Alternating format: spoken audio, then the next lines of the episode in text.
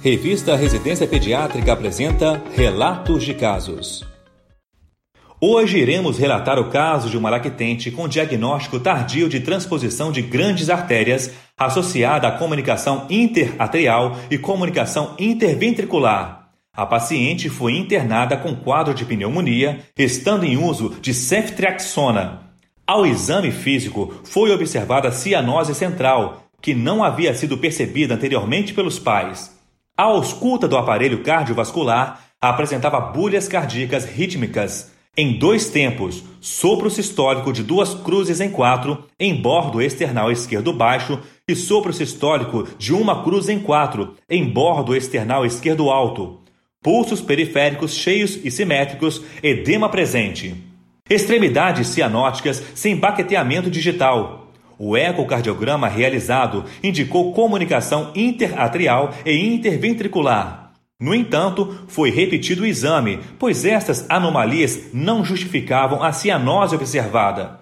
A hipótese diagnóstica era de uma provável transposição de grandes artérias. Em face à suspeita clínica de uma cardiopatia grave, a criança foi encaminhada para investigação, sendo realizado estudo hemodinâmico que incluiu cateterismo cardíaco, eletrocardiograma e novo ecocardiograma.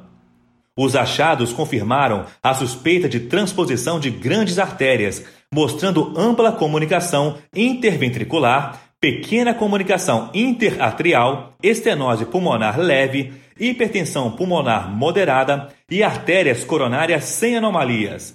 A lactente estava em uso de captopril, furosemida, espironolactona e hidroclorotiazida e foi submetida a procedimento cirúrgico para correção total das anomalias.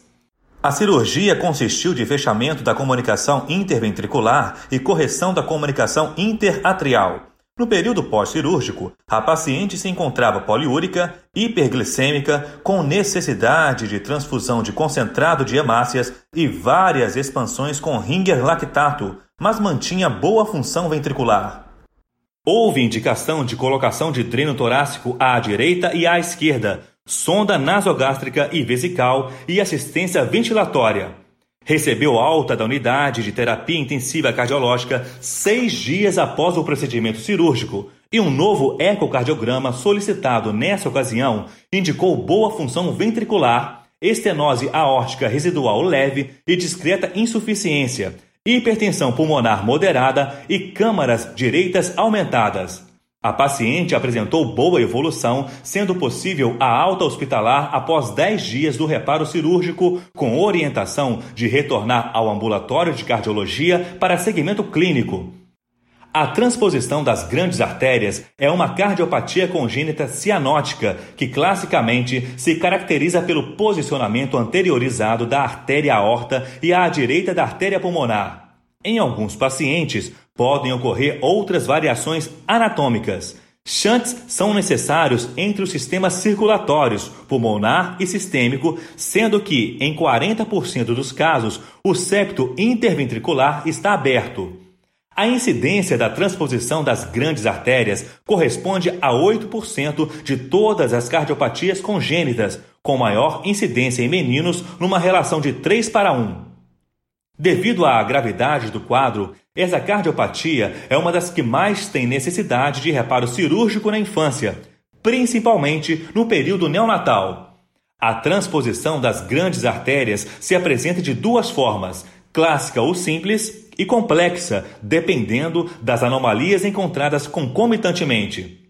A gravidade dos sintomas está relacionada ao tamanho das comunicações. Quanto menor, mais grave. Já a associação com estenose pulmonar ou até mesmo hipertensão pulmonar levam à piora do quadro e do prognóstico.